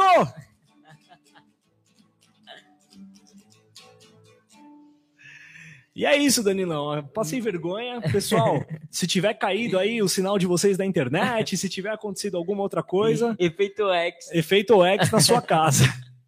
Rapaz, muito bom. Ó, é, eu vou, vou, vou implementar, implementar aqui mais a sua resenha do seu irmão. Meu Os- Deus. As aventuras de Bruno e Gustavo. no- foi no Uruguai, né? Foi no Uruguai, cara, onde vai ser disputada a final aí do, da, Da Libertadores, Libertadores. né? A gente foi, inclusive, conhecer aquele estádio lá, estádio Centenário. Meu, um estádio velho, feio, mas tem a mística, né? Que foi o estádio da primeira Copa do Mundo e tudo mais. Cara, a, a- grande verdade é que eu fui, fui viajar com meu irmão Se e ele liga era- história. e ele era menor de idade, né? E aí a gente foi pra lá, tudo mais. é, E aí meu irmão pegou, por favor. E aí meu irmão queria ir, minha mãe deixou ele ficar uma semana de férias, né? Faltou na escola. E aí chegamos lá, a gente resolveu fazer uns rolês, né? Então fomos primeiro para Montevidéu. É, mentira, a gente foi isso, é, a gente foi primeiro para Montevidéu, conhecemos Montevidéu, depois a gente foi para Argentina. E aí quando a gente estava voltando da Argentina, é, a gente precisou descer num, num terminal rodoviário lá na, na cidade que tinha o porto, né? Porque a gente veio de barco. E, cara, eu subi no ônibus, compramos uma passagem, né? Meu irmão pegou, se sentou, colocamos as malas. Subi no ônibus, tava com overbooking, meu. Vixe. Tinha ultrapassado, tinha 40 lugares, eu era o 41. Overbooking. Overbooking. Overbooking é quando você vende mais do que você tem capacidade. Então, se tem 40 lugares, você só pode vender 40 tickets. Os caras venderam a mais. Eu entrei no ônibus, não tinha onde sentar. Aí virei pro meu irmão, menor de idade, falei assim, Gustavão, é, fica sentado aí, cara, que eu vou só ali embaixo ver se deu algum problema. Rapaz, quando eu desço do ônibus, os caras fecham a porta e vão embora para Montevidéu. A gente estava numa outra cidade, era uma questão de duas horas, três horas de Montevidéu. Quando eu olho para trás, o ônibus foi embora. Meu irmão, menor de idade, sozinho no ônibus, com as malas, com o ticket, com todo o documento e eu sem nada. Vixe, Maria. Cara, me bateu um desespero. Eu falei, lascou. E agora, o que é que eu vou contar pra Perdi o mamãe? meu irmão, cara. Perdi o meu irmão. O moleque não vai saber se virar. Meu Deus, eu comecei a ficar desesperado. Quanto tempo des- é, sem ver ele? Cara, a gente, assim, ficou algumas horas, tá? Amém. Depois no, no desfecho eu te conto. Aí corri, fui falar com uma mulher lá que tava cuidando do- dos ônibus. Falei, moça, pelo amor de Deus, vocês não sabem a besteira que vocês fizeram. Meu irmão acabou de embarcar sozinho nesse ônibus e ele é menor de idade. E eu tô sem documento, eu tô sem nada. E a mulher, como isso aconteceu? Cadê sua passagem? Eu falei, não sei. Minha passagem ficou dentro da minha mala, tudo tava no outro ônibus. Ela falou, eu vou te ajudar. Você vai então no outro ônibus. Falei, graças a Deus. Aí fui do lado de uma senhora, me botaram do lado de uma senhora, eu fui rezando junto com ela a viagem inteira. Pai nosso que sai no céu, meu Deus do céu, meu irmão não pode descer, meu, meu irmão não pode se desesperar. Meu, eu perdi meu irmão, meu irmão tem 14 anos, vai dar ruim, meu pai amado. E, cara, fui rezando o lugar inteiro, velho. Fui rezando desesperado. Quando tava chegando perto da rodoviária em Montevidéu, os dois ônibus emparelharam. Eu bati o olho assim, tava o folgadão lá, deitado, só curtindo a vibe, e eu, Gustavo, eu te amo, eu te perdi, meu Deus, chorando, e chorava igual criança, meu Deus, cara da mãe, para não falar outra coisa que eu falei aqui. Aí eu falei, mano do céu, graças a Deus que você não desceu daquele ônibus. Aí ele, graças a Deus, foi consciente, né? Ele pensou, bom, meu irmão não tá aqui, eu vou descer na rodoviária só quando chegar. E, cara, eu perdi meu irmão. E aí eu demorei uma cota para contar isso pra minha mãe. Porque imagina que legal você virar pra sua mãe e falar: mãe, quase perdi meu irmão 10 anos mais novo no outro país. Uma bela de uma aventura. E detalhe, e detalhe, meu irmão não sabia falar uma palavra em espanhol. Imagina a cabeça desse moleque. Imagina a minha chorando durante três horas. Acho que a mulher pensou que eu tinha perdido alguém, velho, né? Tipo, e de fato perdi. E aí fui orando, orando, e graças a Deus a gente se encontrou. Aí, beleza. Chegamos lá na, na rodoviária. Falei, pô, Gustavo, tem um hotelzinho que a gente ficou ali. Vamos pegar o ônibus e vamos direto para lá. Chegamos no hotel, não tinha vaga. Hum. E a gente ia voltar pro Brasil só no dia seguinte. Falei, meu Deus, nós vamos dormir na rodoviária, mano. Vamos lá, Gustavo, vamos dormir na rodoviária. E aí a gente foi pra rodoviária. E aí me falaram que tinha um hotelzinho lá perto da rodoviária. Meu amigo, eu acho que a, o Carandiru era mais limpo do que aquele hotel, cara. Você lembra do Carandiru? Você sabe o que é o Carandiru? Uhum. A prisão? A prisão era mais limpa Vixe, que o hotel que eu fiquei. Eu acho que tinha pulga naquele hotel, não é possível, cara. E aí cheguei lá e falei, ó, oh, eu quero uma diária. O cara falou, ah, eu tenho, vou pagar no cartão. O cara falou, não aceito. Falei, que bom. Onde que eu tiro o dinheiro? Só no centro da cidade. Imagina eu andando na Zumbilândia. Rapaz, confirma essa história aí, tá certo? Então, é verdade, cara. É verdade pura. Ó, oh, inclusive, eu queria, eu queria deixar bem claro aqui que eu até hoje não sei falar um puto de espanhol. Ixi, jogo na cara. Não sabe falar nada de espanhol e tá traumatizado até hoje. Nunca mais viajou comigo. É o seguinte, cara. É, Nunca mais. Imagina, Danilo, a situação que eu tô ali no ônibus sozinho, já era quase madrugada, se é que já não era madrugada. E aí eu tô sozinho a caminho de Montevidéu, meu irmão ficou para trás. O que que, que, que seria o normal de acontecer? Ah, vou descer aqui e vou encontrar ele. Mas graças a Deus eu falei, não, vou ficar, vou ficar aqui até o final, que eu sei que ele vai dar um jeito de até Montevidéu me encontrar. Cara, se ele desce, se ele desce, eu tô morto. Porque minha mãe, ela não ia só arrancar meu pescoço, ela ia me cortar em 226 partes, cara. Fora que eu fiquei desesperado, desesperado. Foi, foi horrível. Quando eu vi a porta daquele ônibus fechando, eu falei, Não, meu foi, Deus. Foi tenso. Foi. Qual foi a maior loucura de vocês juntos? Cara, eu acho que a nossa maior loucura foi essa viagem em si, foi. porque, tipo, eu me lembro certinho que eu tava numa semana de aula normal, eu não tinha nenhum plano para sair do Brasil. Eu tinha acho que 13 para 14 anos. E aí ele falou, cara, vamos fazer um mochilão? Vamos fazer um mochilão de uma semana entre Montevideo e Buenos Aires? Aí eu olhei assim pra minha mãe, eu, mãe, posso? Não, deixou, tipo, no meio de, no meio de semana de aula. Ele, ah, vai lá, vai, sai do Brasil, filho, vai viver. Vai tranquilo. E aí eu, eu fiquei mega, tipo, feliz. Bruno, você é o responsável pelo menino. Fora do Brasil, fui com meu irmão, que, tipo, é tão inconsequente quanto eu, só que com 10 anos mais de idade, sem um dinheiro no bolso, não tinha nada, eu não tinha nada, não sabia falar um, uma palavra em espanhol, não tinha, eu tinha acho que 100 reais na carteira. E detalhe, e aí a gente foi pra, pra Argentina, né? Aí precisava trocar o dinheiro.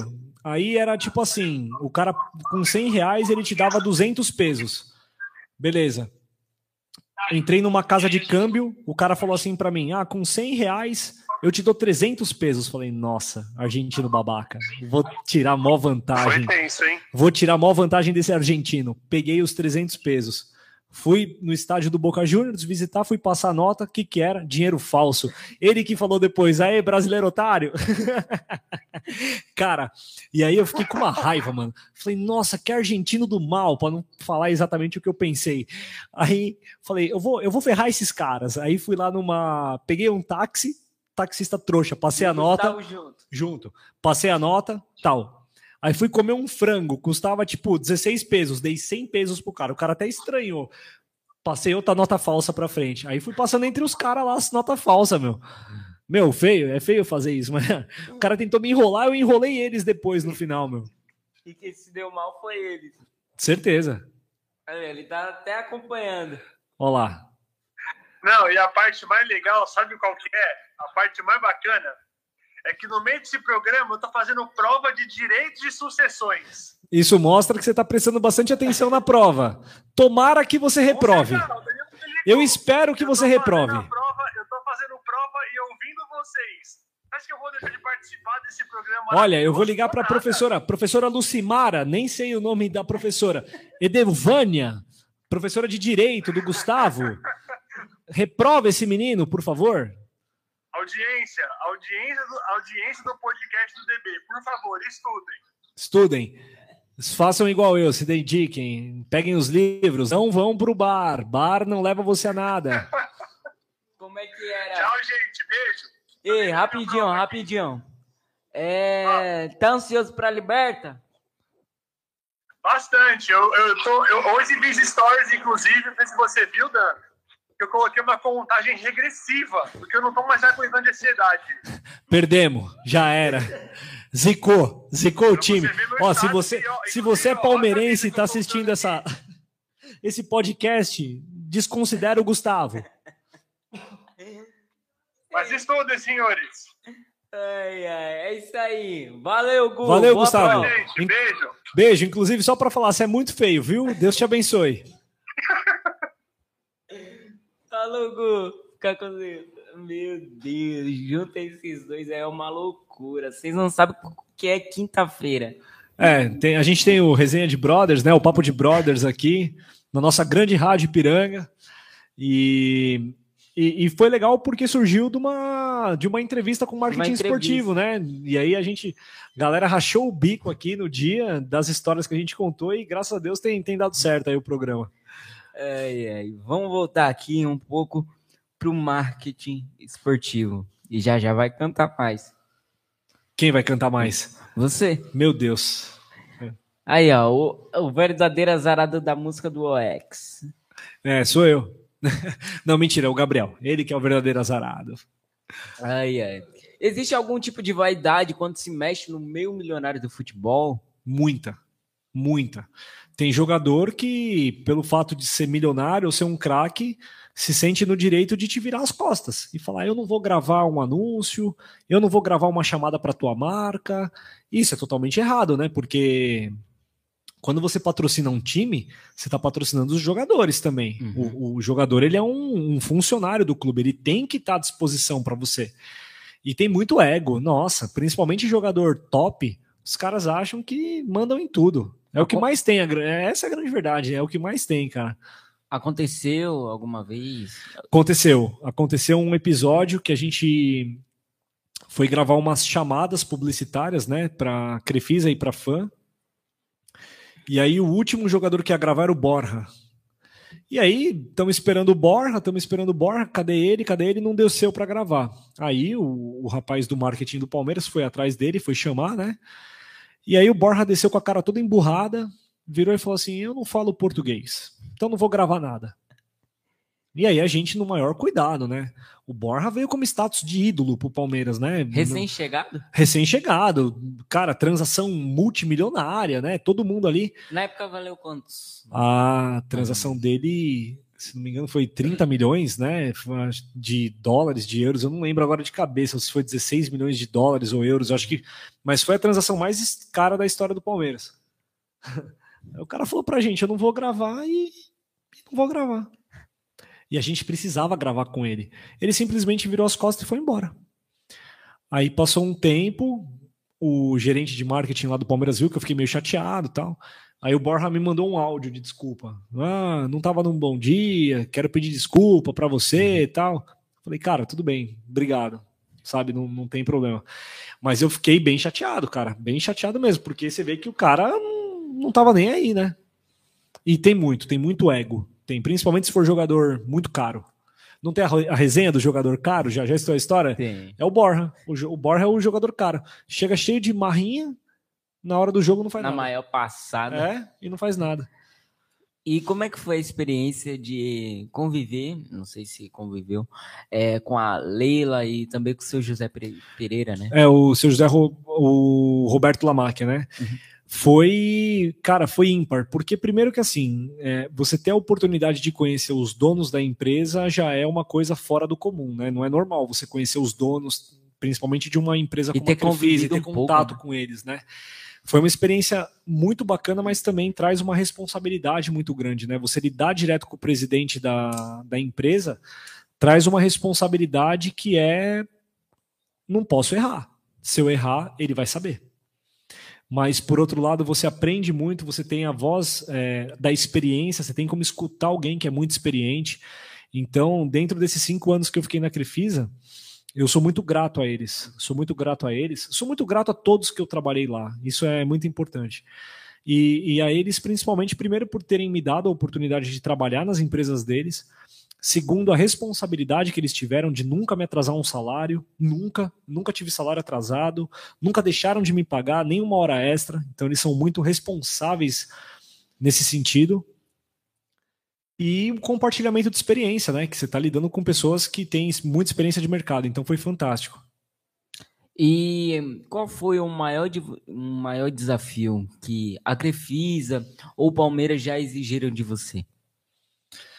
Olha, o maior desafio, aí eu vou falar um pouco mais de Crefisa, né? O maior desafio é, é sempre bater a meta do mês. É você alcançar o resultado que o, que o dono espera. Tinha alguma meta? Tem. To- toda financeira, toda empresa tem uma meta, né? Uhum. Empresa séria tem que ter meta. Você tem que ter um, um lugar onde você quer chegar. Sim. E eu acho que esse sempre foi o maior desafio, porque as metas elas eram extremamente arrojadas, eram metas difíceis de ser alcançada, nem sempre dava certo, mas aí a gente contava com, com graças a Deus, a, a confiança dos donos que a próximo mês a gente poderia fazer mais, poderia fazer dar certo.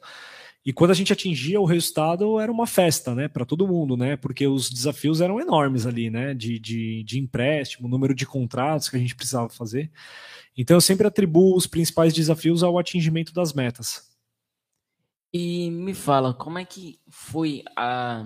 Você teve é, o acompanhamento na elaboração da, do projeto de campanha da Leila para a presidência, né? Desde o começo. É, eu tive a grata oportunidade de participar desde quando ela virou conselheira pela primeira vez, que foi em 2017. Ela é eleita pela primeira vez em 2017. Toda a campanha dela foi criada pelo departamento de marketing, ao qual eu, na época, era supervisor. E a segunda campanha eu já era coordenador. Então foi muito bom criar toda a parte de identidade visual, slogan, a redação que ela usava em alguns eventos, a forma como ela se posicionava, os eventos que a gente fazia tanto para sócios quanto para conselheiros, que é o público, né, alvo dessas campanhas. E eu tive a grata oportunidade de ter sido um dos cabeças da campanha de presidente para ela. Ter essa campanha que ela tem feito atualmente para virar presidente, é, ela tem ali a minha assinatura junto com a assinatura da minha equipe. Então, nós assinamos a campanha dela, criamos tudo, e foi fantástico, né? O, tá sendo um sucesso e ela vai ser eleita presidente do Palmeiras, né? Tem, tem alguma parte desse projeto de elaboração da campanha para a presidência da Leila que você fala, meu Deus, essa parte aí eu gostei demais. Eu gostei de toda a parte de criação do posicionamento e do slogan, que é paixão que faz a diferença. Por que, que eu gosto muito dessa parte? Porque é uma provocação que a gente fez lá no dia, né? É, o que, que leva uma mulher que já é bilionária, ela não é milionária, ela é bilionária, tá entre as 50 pessoas mais ricas do país. O que, que leva ela a querer ser presidente do Palmeiras? Então eu acho que esse foi o principal desafio, a gente pensar o, o propósito, o porquê. E aí a gente chegou muito na questão da paixão, que ela estava fazendo isso por paixão, porque ela ama o Palmeiras, porque ela quer ver o Palmeiras ser vitorioso, ser campeão, tá sempre como protagonista. E se não é a paixão, o que, que é? Então esse foi o grande questionamento. Então foi muito gostoso construir essa história de paixão junto com ela. E que também não foi por qualquer tipo de estratégia, foi por amor, né? Foi, foi. Por isso que a palavra paixão ela ficou tão evidente no slogan de campanha, né? Se você pegar toda a campanha política, pode ver, sempre tem um slogan. Que, o que, que é o slogan? O slogan é a frase que você quer que fique marcada nas pessoas. Uma frase chave. É uma frase chave. Vamos pensar numa empresa. É, Casas Bahia, para mim, é, tem, é, tem um dos melhores exemplos. Quero dedicação total a você. O dedicação total a você é o slogan. O que, que ele passava com essa mensagem? Que a Casas Bahia ia fazer de tudo para você ter os produtos dela, para ter o serviço dela. Então, quando você cria um slogan, você tem que pensar na principal mensagem que você quer passar para as pessoas. E no caso da Leila, criamos o paixão que faz a diferença. E não somente no pro futebol, mas também uma pergunta que se enquadra para outros esportes. Qual a diferença que o marketing exerce no meio esportivo? De principalmente aparecer no momento que a pessoa não espera que sua marca vai aparecer. O que, que eu quero dizer com isso? Quando você estampa a sua marca numa camisa de futebol, você está pegando o consumidor no momento de lazer. Porque as pessoas elas assistem futebol porque entretenimento, lazer e querem acompanhar o time. Então é mais uma forma de você chegar com a sua marca até o consumidor final. Então, marketing esportivo, seja vamos abrir um pouquinho aí, né? Não só falando de futebol, no futebol, no vôlei, no basquete, é, em outros esportes aí que possa ter um, um patrocínio, você está mostrando sua marca no momento que o consumidor não espera ver. Então isso é muito importante. E por que você acha que só o futebol consegue os, maior, os maiores valores de patrocínio? Essa já é uma cultura enraizada? Pela cultura do país. É, o Brasil ele é um país voltado para o futebol. O, o, consumo de conteúdo de futebol é diário no país. Seja pelas plataformas online, UOL, Globo.com, Lance, Folha, Estadão, que são plataformas grandes online, até passando pelas grandes mídias, Globo, Record, uh, Rede TV, SBT, Bandeirantes, que fazem pautas de futebol. E com isso, é, a cultura do futebol está muito enraizada no, no, brasileiro. Né? Então, você é menino, seu pai, quando você nasceu, provavelmente um dos primeiros presentes que você ganhou foi uma bola de futebol. Normalmente tem muito dessa cultura do pai querer que o filho jogue bola, que brinque. Você não ganha uma bola de basquete você não ganha uma bola de vôlei, você não ganha uma bola de futebol americano. Não, você ganha uma bola de futebol. Então, por que que o futebol ele é mais valorizado? Porque as pessoas consomem mais o conteúdo. Então, sua marca aparece muito mais. Se eu te fizer uma pergunta agora, qual foi o último jogo de vôlei que você viu na sua vida? Não sei. Então, qual foi o último jogo de basquete da NBB que você viu na sua vida? Não assisto. Qual foi o último jogo de futebol que você assistiu? O último jogo foi domingo. Viu? Você assistiu futebol. Corinthians, provavelmente. o Corinthians tem um time de basquete. Você sabe qual posição que ele tá na tabela? Não. Olha lá. Então é isso, no final das contas, que vale. É, o Corinthians tem um time de basquete. Você não consome conteúdo de basquete. Mas o Corinthians tem um time de futebol. Você consome o conteúdo do futebol. Pensa agora com a cabeça de uma marca de uma empresa, você vai patrocinar o basquete ou você vai patrocinar o futebol? O futebol. Porque sua empresa vai aparecer mais. Que também tá. É um assunto que o povo gosta de comentar Nossa. no barzinho, no, no, almoço em família também. É, é o que você falou, é, a cultura já está enraizada. A cultura já está enraizada no brasileiro. E aí, já tá ansioso para Libertadores? Tô ficando um pouco mais, que tá aproximando, né? Acho que faltam. É semana que vem? Já. Não, sem ser semana que vem a outra, dia 27. Então Daqui estamos aí há, há poucos né? dias, né? Duas semanas basicamente aí do jogo. Acho que vai ser um jogo bem difícil, porque é o Flamengo, é um, um adversário muito forte, apesar de não estar tá jogando tão bem os últimos jogos. No melhor momento. Né? É, não está no seu melhor momento, mas vai ter a volta dos seus jogadores titulares, né? Então a Rascaeta volta, entre outros que estão afastados por lesão, Felipe Luiz, que não está jogando. Então eu acho que isso fortalece muito o Flamengo. O Flamengo ele é muito bom como time e é muito bom no talento individual. O Palmeiras é melhor como time. talento individual a gente perde.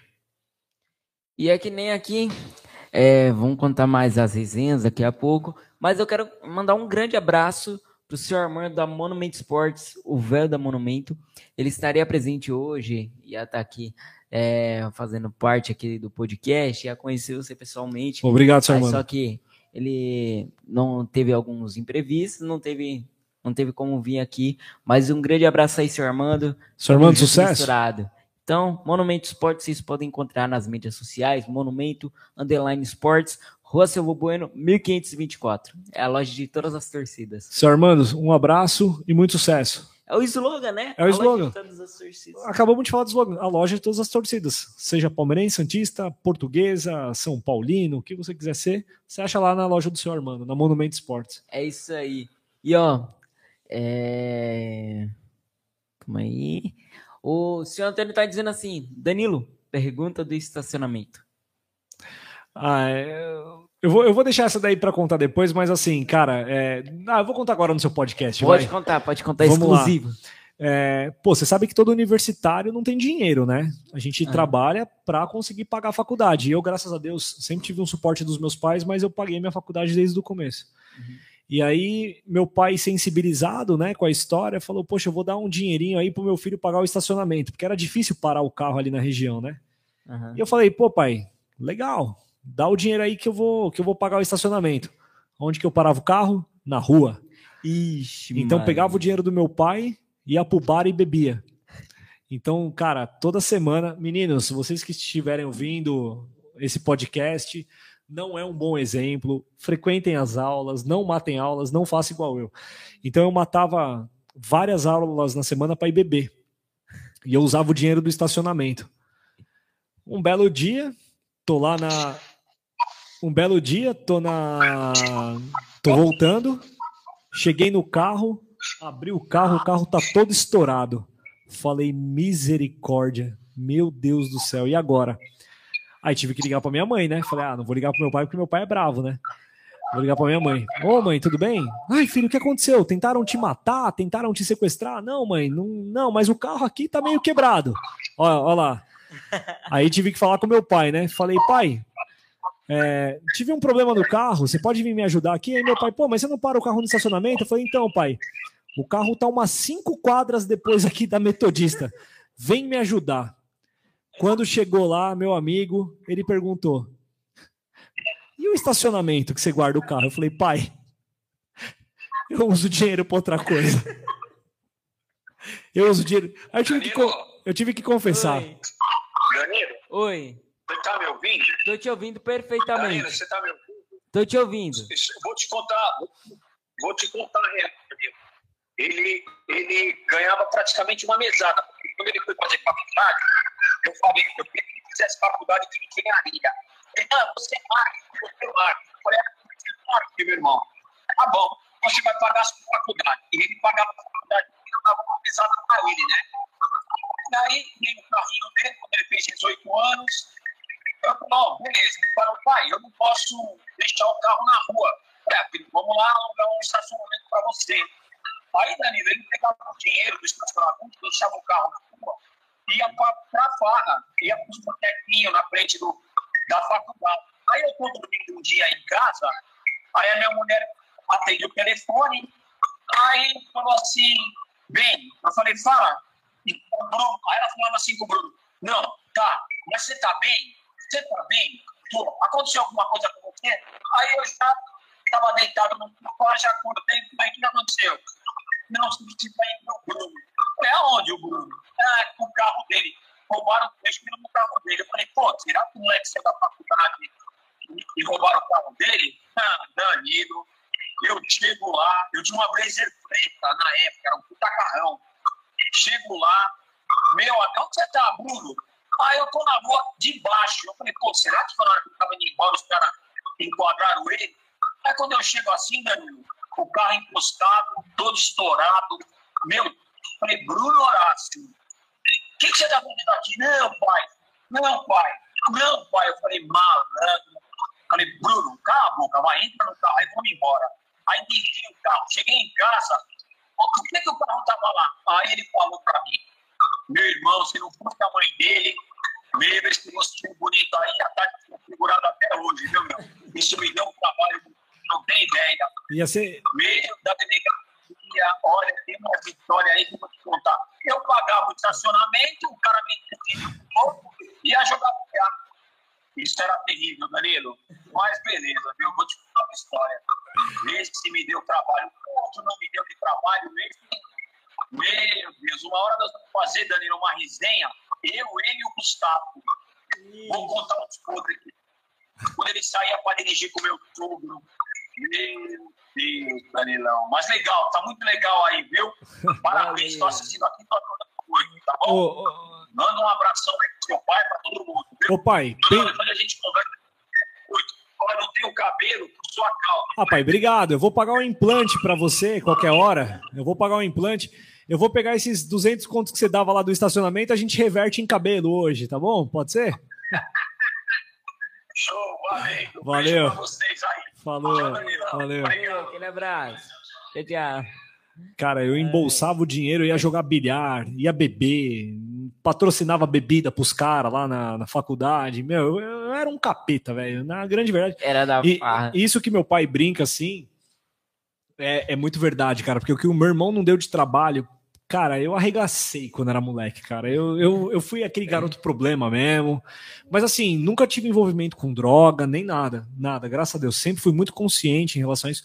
Mas eu gostava de fazer coisa errada, cara. Eu gostava, sabe? Então.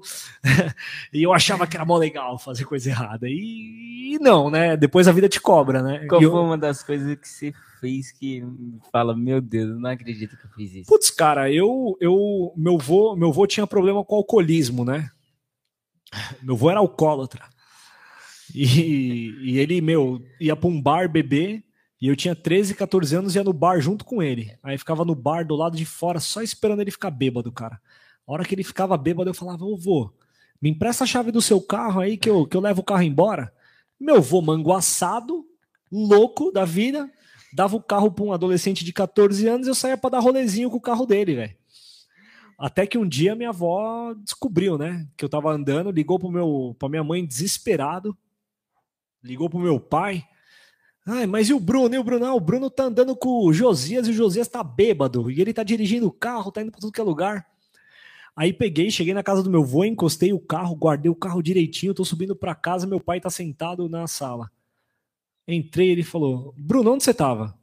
Ah, tava jogando bola. E além de tudo, eu era mentiroso. Você tem certeza que você estava jogando bola? Não, eu tava jogando bola, pai, tranquilo. Aí ele falou: tava jogando bola nada, seu mentiroso. Sua avó ligou falando que você tava dirigindo. Já me pegou pelo colarinho. Meu pai era, pô, é que agora ele tá mais magro.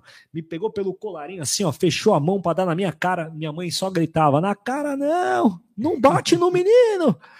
Aí ele me jogou assim: sai daqui da minha frente, sobe pro seu quarto. E, cara, e foi uma loucura, porque se meu pai me dá uma porrada na minha cara, ele me mata.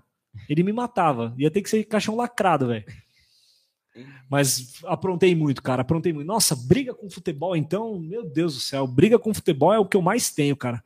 Eu, eu, eu tenho uma com futebol, contando muito rápido, que eu não gostava de um cara da escola chamado Albert. Nossa, eu odiava esse moleque, velho.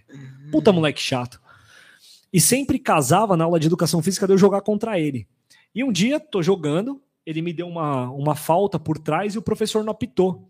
Eu fiquei tão injuriado que conforme ele foi conduzindo a bola para perto do gol, eu saí correndo e dei uma voadora na coluna dele. Meu Deus. O moleque caiu no chão e gritava: "Eu não tô sentindo minhas pernas. Eu não tô sentindo meu". Meus amigos, tudo sentado na arquibancada, fizeram: "Meu Deus". Eles me chamavam de pagode.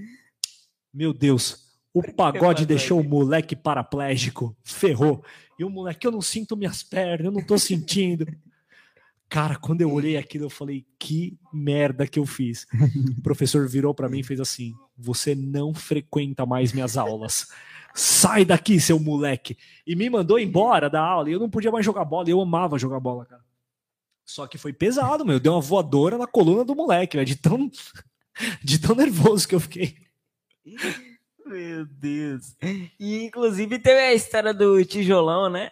Qual, qual, que é, qual, qual do tijolão? Foi que seu pai quebrou o tijolão. Foi? Ah, é que aí o tijolão era um celular que eu tinha, né, cara? Essa, essa daí também, essa é velha, meu. Tava numa reunião, eu, eu, eu contei uma outra história, né? Assim, só para resumir, mas a grande verdade é que eu tava numa reunião e eles estavam mandando eu prestar atenção na reunião e eu tava só no celular jogando o jogo da cobrinha.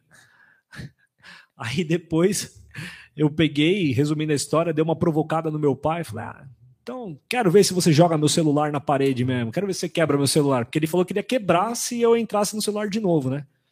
Falei, então, então quero ver se você vai quebrar. Meu amigo, ele pegou o celular e fez assim, ó, vrau, pau, jogou na parede. Cara, eu tinha comprado aquele celular em 12 vezes sem juros. Ele tava no meu primeiro mês de uso. Quebrou no meio o celular, cara. Quebrou no meio. É, falei, agora eu não duvido mais do meu pai. Não, e no final você viu. Eh, não, quando eu olhei, eu, eu falei, meu Deus do céu, tava esbagaçado o celular, cara. Ai, meu Deus. E canta aí, Bruno. Não, não. Danilão, eu vou, eu vou mandar mais uma, vai. Tipo, do, do X. Do X. Eu, eu, eu vou mandar uma aqui que a gente fazia uma, uma crítica social também à cidade de São Paulo, né? Que a gente sabia que a cidade de São Paulo é uma cidade muito preconceituosa e ela é assim. Na cidade de São Paulo está tudo errado, só vejo preconceito, racismo em geral. É gente como a gente, sendo diferente, querendo ser aceitos na sociedade, mas a sociedade não nos trata com respeito. Respeito, dignidade, cadê a moral da sociedade? Respeito, dignidade, cadê a moral da sociedade?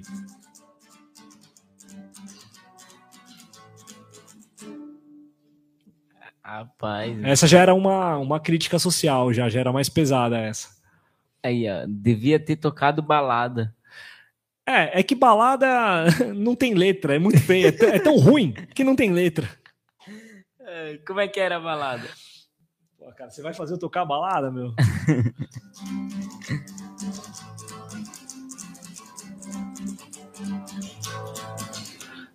Fui numa balada a te procurar. Chegando na balada, não tinha ninguém lá. Fiquei desesperado a te procurar. Meu Deus, não sei o que eu faço se eu não te encontrar. E acabou a música. E repetia. Repetia mais quatro vezes a mesma coisa e falava sucesso. Por aí. Sucesso. Não, a gente, a gente tinha umas, umas letrinhas bacanas assim, é que tinha as de zoeira, né? E tinha algumas outras que eram mais bacanas. Ai, meu Deus. Ai, eu vou tocar e você vai cantar. Fechou? Eu? É. Qual que você vai tocar?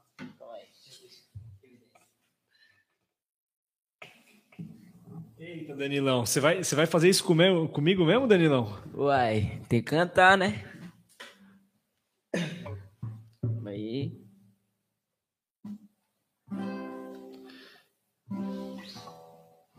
O Brunão vai fazer segunda voz. Não, vou fazer segunda voz do quê, cara?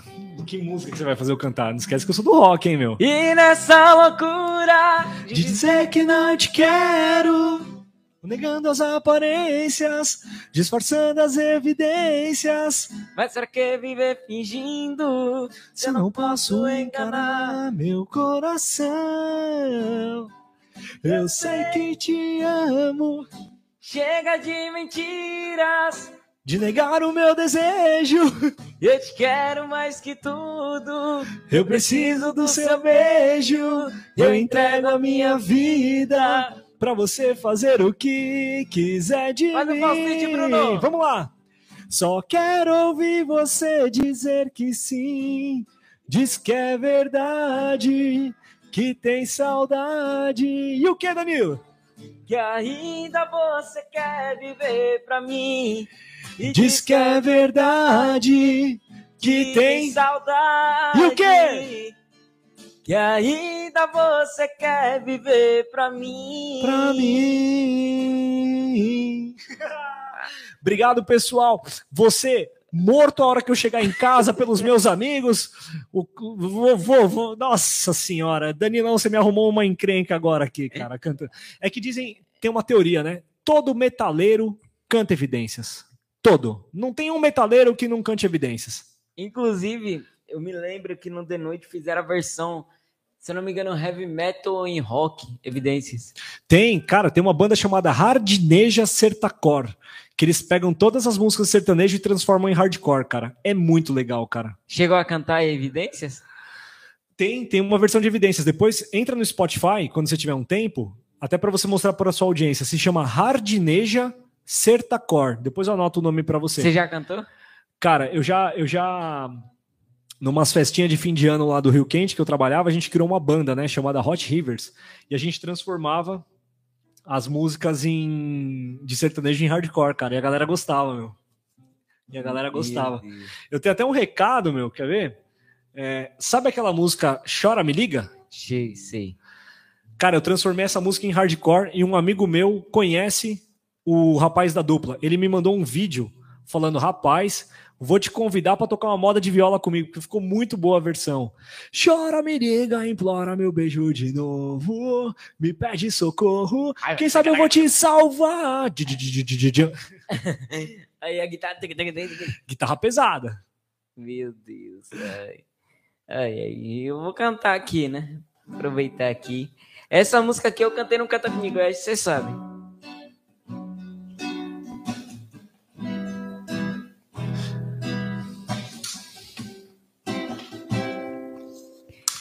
É, já tá ficando chato, né? A injeção de saco, pois é. Prepara que eu já tô me preparando. Enquanto você tá indo, eu tô voltando. E todo esse caminho eu sei de cor. Se eu não me engano, agora vai me deixar só. O segundo passo é não me atender. O terceiro é se arrepender. Se o que dói me doesse em você. E deixa, deixa mesmo de ser importante. Que vai deixando a gente pra outra hora. E vai tentar abrir a porta desse amor. Quando eu tiver jogado a chave fora. Deixa, deixa mesmo de ser importante. Que vai deixando a gente pra outra hora. Que quando se der conta já passou. Quando eu olhar pra trás já foi embora. Aí. Que isso? Arranha, cara. Ó, eu vou convidar você para ser o novo vocalista do X, cara. O que, que você acha? A gente seria o X. O X a é a nossa banda lá. A música, como é que seria a música? A do X? Cara, tem, tem umas boas aí, mas eu já toquei três aqui, ó. Balada, toquei Azara Song e toquei Cidade de São Paulo a cidade de São Paulo é boa. É uma crítica, é uma crítica social, cara. Tinha, tinha uma outra que eu acho que você cantou no. Não, é Sai da Minha. Como é que é? Sai da minha janta. Ah, não, é, é, Sai da minha casa, mas aí é do da Hard Borges, né? Aí é dos meninos lá, que aí é uma outra banda aí. Mas, cara, a gente tem. A gente tinha umas musiquinhas legais, cara, até. É, tinha uma outra chamada Teatro Suicida, que falava sobre essa galera que quer chamar atenção por meio de, tipo, ah, vou, vou me matar, vou fazer um suicídio aí e tal. Era, era legal. E tinha uma outra que era tempo atrás, que aí era uma história de uma vingancinha aí que um, que um cara fez com uma mina, a mina desprezava ele e ele pega e se vinga da mina depois, não querendo ficar com ela. Então vale a pena a galera se sair. É, se ainda existisse a banda, né? A banda acabou, o Batera morreu. Aí, ó, o Santana tá dizendo: Meu Deus, vivi para ver isso. É, eu vou ser massacrado, eu vou ser apedrejado quando eu chegar em casa. Não, tinha uma vez que eu acompanhei aqui o programa dos meninos. Tem uma vez que seu pai ficou muito bravo. Só não lembro qual foi o assunto. Também não, cara, mas ele fica bravo às vezes comigo por nada, só por eu existir.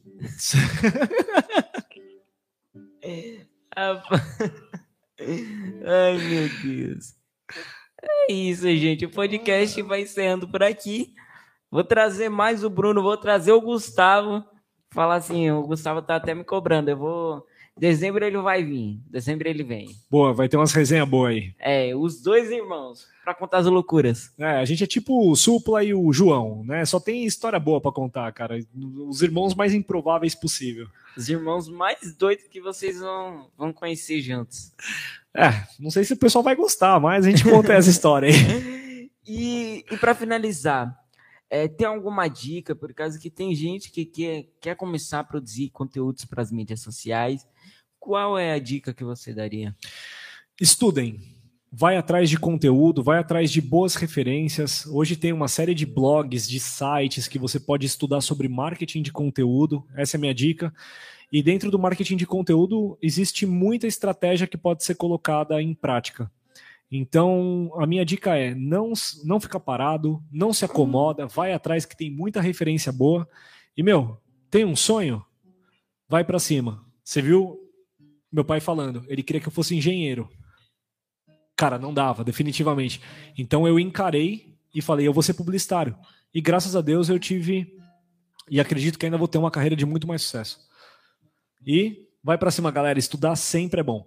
É isso aí. E o Gabriel tá dizendo, quero ouvir a, a história do mendigo aí. Do mendigo. Ah, meu, a do, a do, mendigo eu vou. Putz, meu, mais uma história.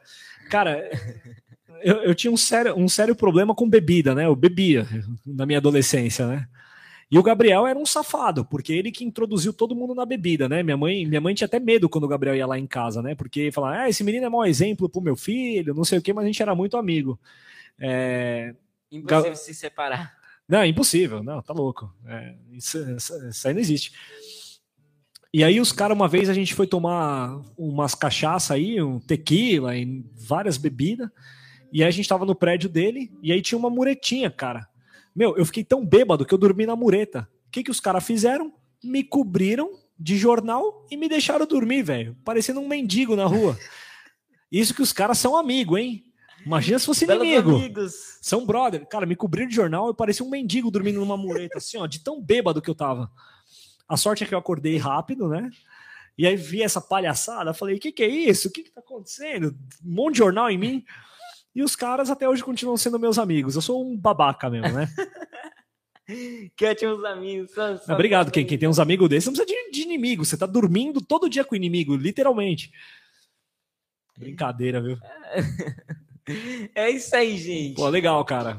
Rapaz, Brunão, quero te agradecer aí pela presença. Foi uma honra te receber. Essa mini mentoria aqui que o pessoal pôde acompanhar. Vai estar no Spotify amanhã. Esperamos que seja no Spotify amanhã. Vai estar. Tá. Amém. Amém. Espero. E amanhã vai estar o, o áudio lá, vocês vão poder ouvir, não só no Spotify, no Apple Podcast, no Google Podcast, dentre outras plataformas. Então, Brunão, muito obrigado aí pela presença, hein? Danilão, eu que agradeço, fiquei muito feliz com o seu convite. Parabéns pela sua iniciativa, pelo seu podcast. Desejo que tenha muito sucesso e que venham muitas pessoas aqui para trazer bastante conteúdo para você. É claro que em duas horas, aqui uma hora e meia, não dá para passar tudo que é marketing, mas acho que deu para a gente dar uma base aí do que, que é, de como funciona e vamos para cima, cara. Deu para dar uma pincelada. Um overview aí. Então é isso aí. Beleza? Muito obrigado a todo mundo que acompanhou aí, que foi estar acompanhando aí a gente no YouTube, ou pode estar acompanhando agora em Spotify, não sabemos. Então, muito obrigado aí a toda a galera que está acompanhando. E Danilão, desculpa, claro. queria te pedir desculpa que por isso? ter tocado violão, por ter não, cantado, não, não. porque é tão ruim, é tão ruim que eu acho que, meu Deus do céu, pode ser que a corda dele estoure daqui a pouco. Hoje foi bom, foi bom ter tocado o X. O X, grande OX. Grande OX, o Volta OX é Tá no trem de tropa. Não, só se você for o vocalista, Danilão. Vou, tra vou trazer você como vocalista. Ixi, Maria. Então, muito obrigado aí a toda a galera que acompanhou. Semana que vem, quem vai vir vai ser o Coronel Coimbra. Ainda bem que eu não vou estar tá aqui, vai que ele me prende. Coronel Coimbra vai estar presente semana que vem, falando um pouco de segurança pública, da sua carreira e tudo mais. E no, na última sexta-feira de novembro vai ter Dila Savi que participou do Carrossel Musical, tá no, agora no novo Carrossel Musical. Então vocês vão acompanhar aí novembro inteiro e ainda vai ter em dezembro o Gustavo e o irmão Bruno para contar as melhores resenhas, as maiores loucuras. Meu Deus. As Vou... maiores broncas. Voltaremos, voltaremos. Então aguarde aí que em dezembro vocês vão acompanhar essas loucuras. Tá certo, gente? E a galera que quiser seguir nas redes sociais, Danilo Borges Oficial, podcast do DB e essas redes sociais? É, eu tenho, eu trabalho basicamente com o LinkedIn, só me procurar lá como Bruno Horácio, tudo junto. Então, é isso aí, gente. Muito obrigado, uma ótima noite, sexta a todos vocês. Grande beijo, fiquei todos Valeu. E juízo. Boa juízo. E evidências para vocês. É, tamo junto.